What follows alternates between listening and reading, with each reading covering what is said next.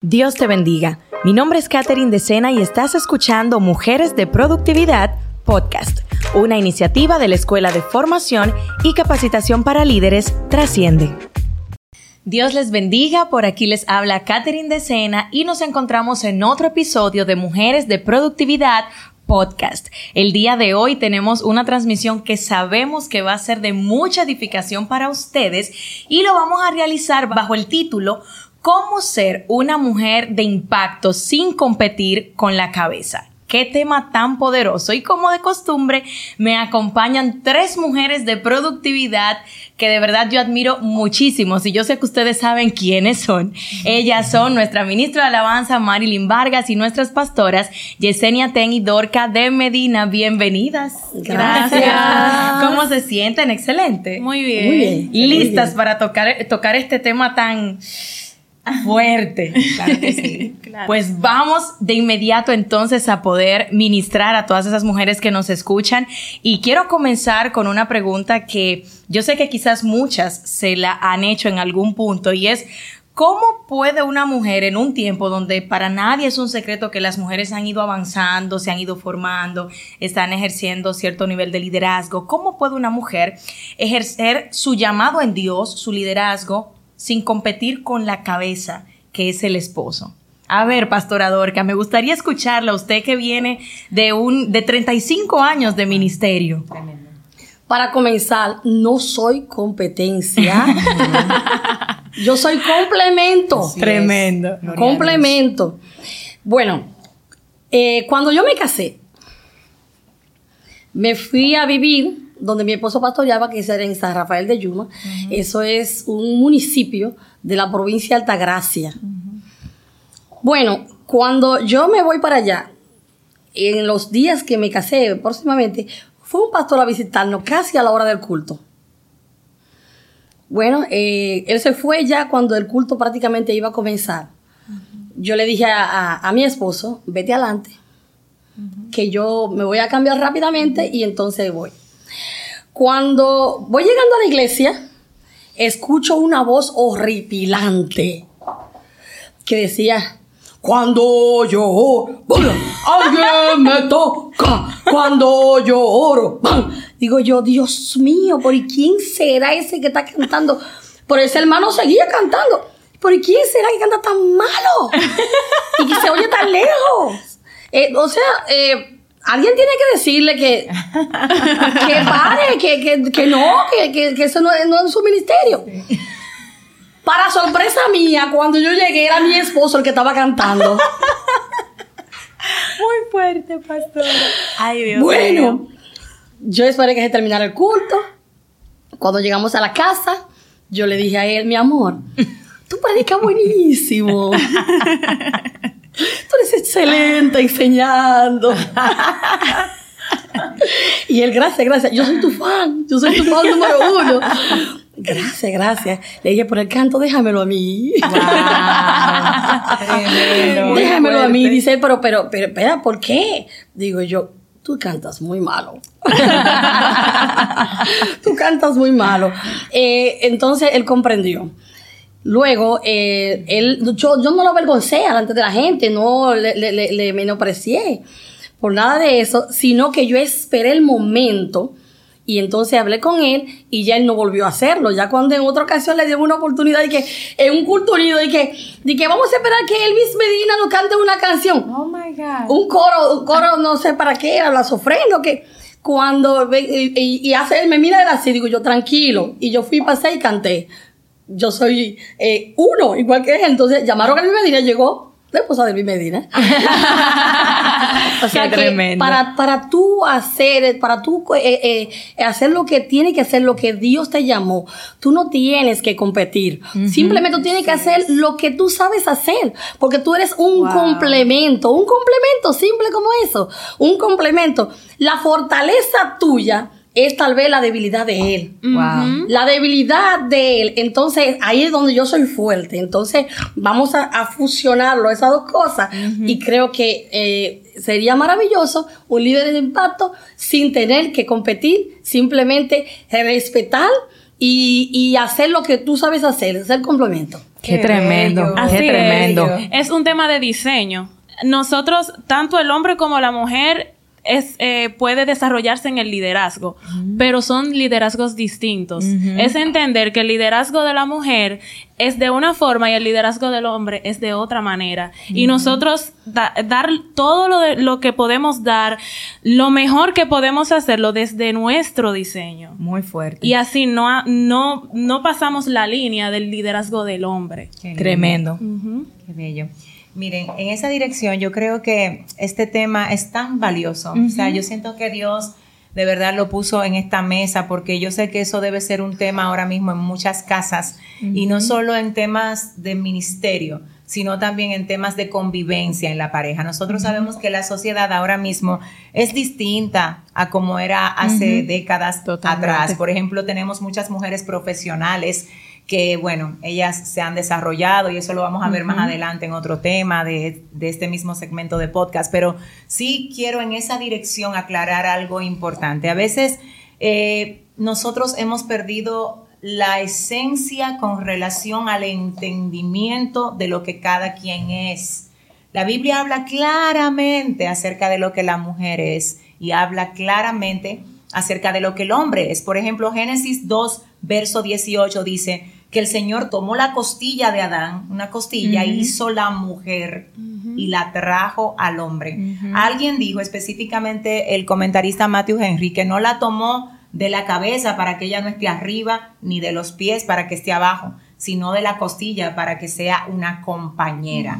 Entonces, en esa dirección son complementos, como bien decía la pastora, la mujer es ayuda idónea pero ¿qué pasa? Por diseño, ella tiene unas características que la hacen ser mujer.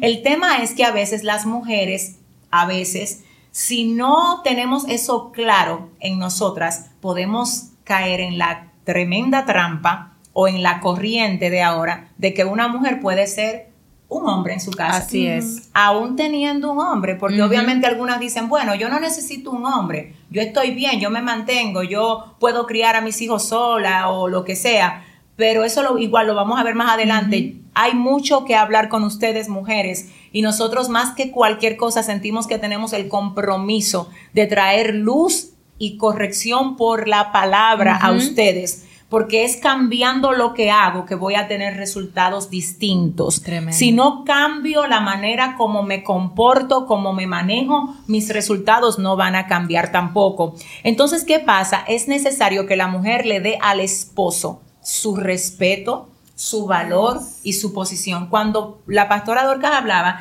ella decía que lo primero que ella hizo fue reconocer las fortalezas de su esposo. Muy fuerte. No es venir y decirle, tú no canta y yo canto. No, no es así. Ella primero, ella le dio a su esposo ese puesto, ese lugar. Tú eres el pastor, tú predicas, tú enseñas. O sea, no es que yo porque canto soy más que tú o soy mejor que tú. No, es que hay algo que tú no haces y yo hago, pero hay muchas cosas que tú haces que yo no y yo no hago. Entonces, el tema aquí es entender que, como bien decíamos antes, nos complementamos. La mujer por diseño es dadora de vida.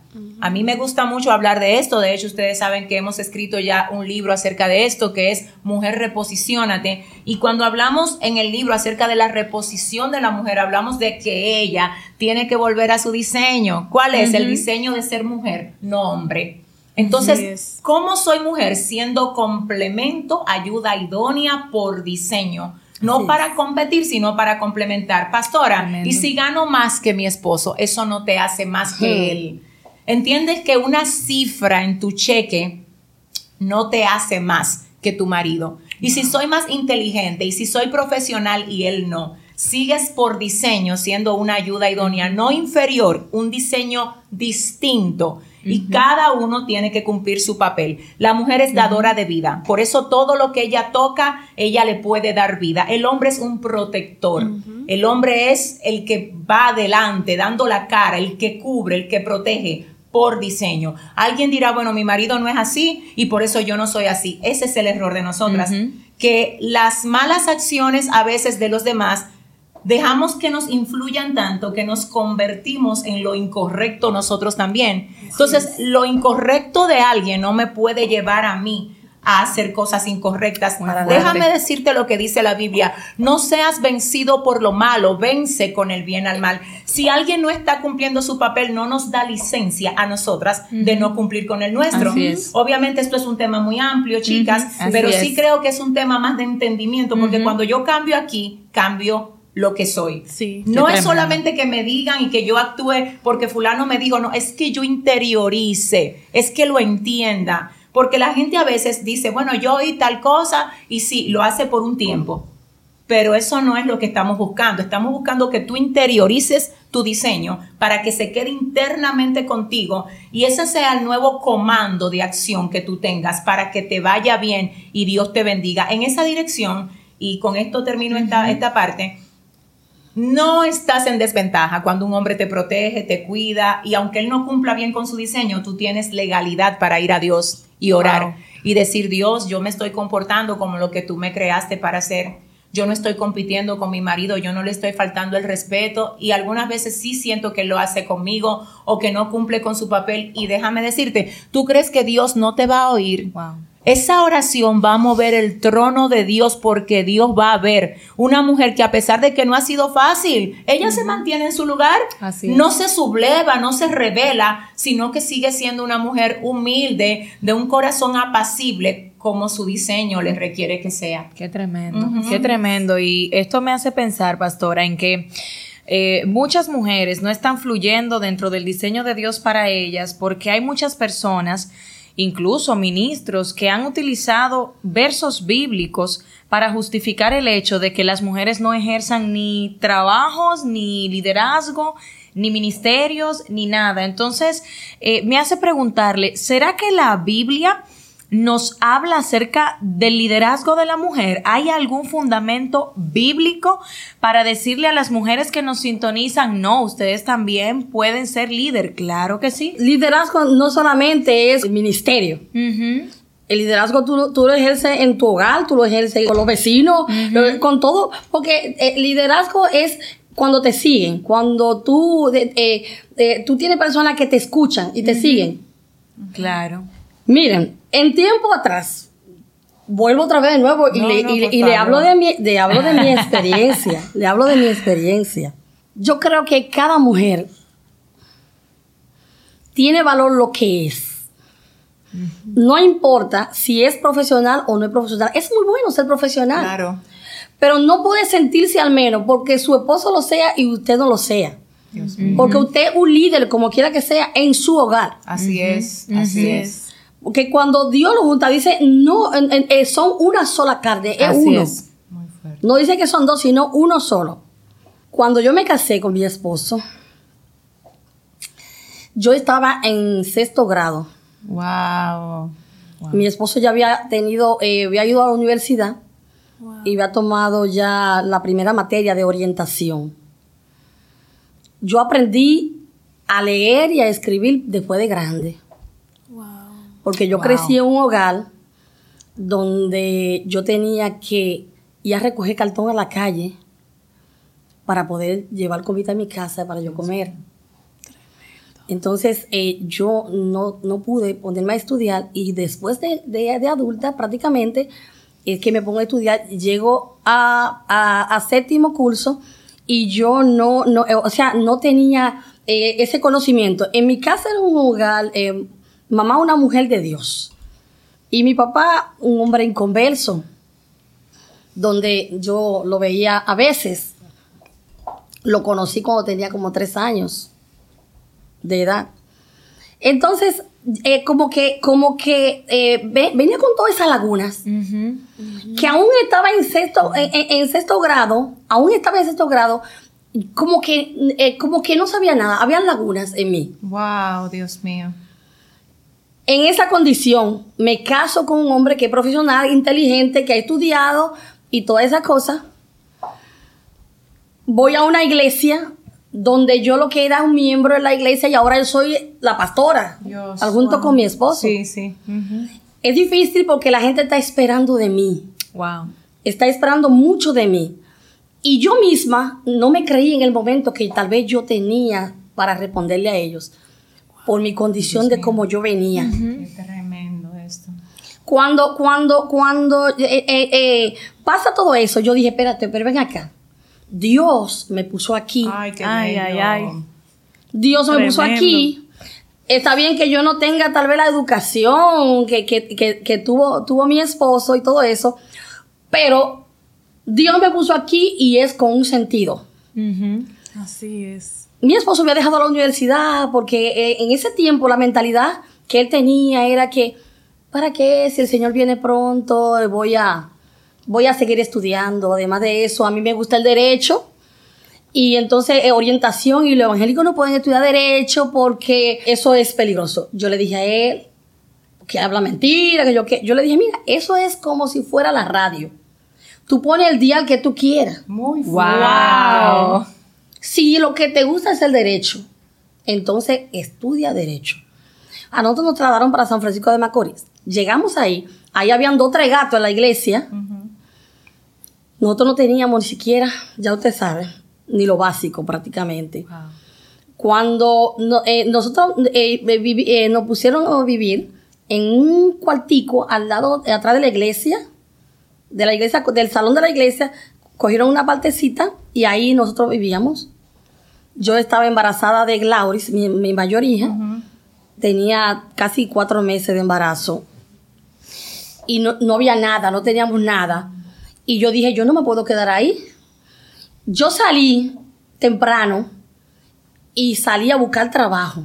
Yo había escuchado que había un pastor llamado ah, Aníbal Lovera que tenía una tienda llamada La Roca y que él eh, tenía esa tienda. Yo fui allá donde Aníbal Lovera y le dije, mire, eh, pastor, nosotros somos los pastores que llegamos nuevos y yo vine a buscar trabajo. Yo no quiero que me dé ofrenda, yo no quiero nada, yo me quiero ganar lo que yo produzca trabajando. Yo sé trabajar, yo hago lo que sea.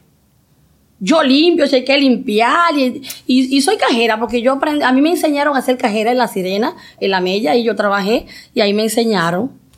Entonces él me dijo, mi, pero tú estás embarazada, digo yo, pero no enferma. Wow. Tremendo. Pero no enferma.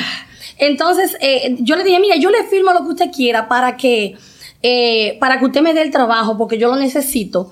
Él me dijo, bueno, él me miró así, como que se movió a misericordia. Y me dijo, está bien, te voy a dar el trabajo. Yo dije, bueno, ya que me dio el trabajo, yo quiero que me fíe un maletín de eso que usted tiene ahí. Santo Dios. Dice él, dije, pero mi hija, el sueldo era 125, y entonces dice, ese maletín cuesta 170. Ay, Dios. Eso es de piel. Entonces yo le dije, pero así que yo lo necesito. Wow. Pero es que no tenía otra forma de cómo tener un maletín. Wow. ¿Y para qué tú quieres un maletín, mi hija? Porque mi esposo va para la universidad. Wow, qué lindo. Mi esposo va para la universidad. Entonces él cogió y me, y, me- y me, me fió el maletín para cobrármelo al paso. Ay, Dios y yo me aparecí en mi casa con el maletín y le dije, mira, mi amor, ve inscríbete en la extensión que hay de la UAS. Se llama creo que el CURNI, algo así, en San Francisco. Te inscribes ahí y ahí tú vas a estudiar derecho, que eso es lo que te gusta. Qué Y no te preocupes que de aquí sacamos lo del material para, para comprarlo de mi trabajito. Déjeme decirle que él estaba encantado con mi trabajo. Ahí yo hacía todo lo que sea que me pusieran y hasta lo que no me pusieran también, porque mamá siempre me decía, gánate la buena voluntad. Wow. Mire, y ahí mi esposo se hizo profesional y hizo otra carrera después y otra carrera. de- Vinieron otros tiempos donde Dios nos bendijo y en el derecho comenzó a irle bien, ganó caso y todas esas cosas. Y yo esperé mi tiempo y luego que él pasó por todas esas cosas, señores. Yo me estoy diciendo abogada ya, Wow. me inscribí en derecho y, y para, para ser abogada. Cuando termine el derecho, entonces voy a hacer una maestría en psicología, si Dios quiere. O sea, todo tiene un tiempo. Así pero tú no es. puedes menospreciarte porque, porque tú tal vez no tengas lo que tiene otro. Porque tu pareja, eh, sea profesional o, o, o- o sea, o sea quien sea, oye, debes sentirte orgullosa. Es así. Es así. Y aún yo no teniendo el curso, yo pude ayudarlo a él para que él pudiera ser hoy, eh, tener varios doctorados, tener maestría, tener un regalo de cosas. Wow. Gloria al Señor. Amén. Amén. Amén. Sí, y como que según la Biblia, que pudiéramos ver un, una líder de impacto, está Esther. Que Esther se vio en una situación complicada donde estaba en peligro el pueblo judío y ella de una vez convocó a su Dios convocó a su gente para clamar a su Dios, para ayunar. Ella se, ella no solamente sintió lo que un líder siente, que es la compasión por la gente, sino que también ella buscó esa dirección de Dios para ir hacia el rey Azuero y hacerle frente a esa situación para salvar a su gente. Qué tremendo. Y eso es lo que hace un líder. Un líder lo que hace es salvar a su gente y lo podemos ver en el ejemplo de Esther. Muy tremendo. Sí. Muy tremendo. Yo todavía estoy aquí como que impactada con lo del testimonio de la pastora y, yo creo que ya después de eso uno casi no, no, no puede ni hablar porque qué clase de testimonio, pastora, gracias por compartirlo con nosotras y con este público que yo sé que lo va a valorar muchísimo. Yo de verdad no lo había oído. Ella es como mi mamá, para los que no saben, ella es la esposa de mi pastor, mi padre espiritual, ella también ha sido una madre para mí. Esta mujer es una joya, de verdad. Y yo quiero hacer un paréntesis, yo sé que no es el tema, pero miren, identifiquen mujeres esas mujeres valiosas de las que ustedes pueden aprender y de las que pueden eh, quizás seguir un ejemplo. Esto es bíblico. El mismo Timoteo eh, recibe este mandato del apóstol Pablo cuando Pablo le dice, mira, que las ancianas enseñen a las más jóvenes. Y no es porque ella sea una anciana todavía, es una mujer joven, pero lo digo en términos de la mentalidad y de la experiencia. A veces eh, cuando las mujeres de Dios, mujeres que quieren hacer las cosas bien, eh, se ven como que no entienden exactamente cuál es el referente que deben de seguir, comienzan a seguir corrientes equivocadas. y yo creo que mucho de lo que está pasando ahora, incluso dentro de la iglesia, se debe a que mujeres buenas están siguiendo corrientes malas. Entonces eso es importante que, se vea como quién es mi referente, a quién yo puedo decir, bueno, enséñame o ayúdame a entender esta situación que estoy enfrentando, porque eso, eso tiene mucho valor.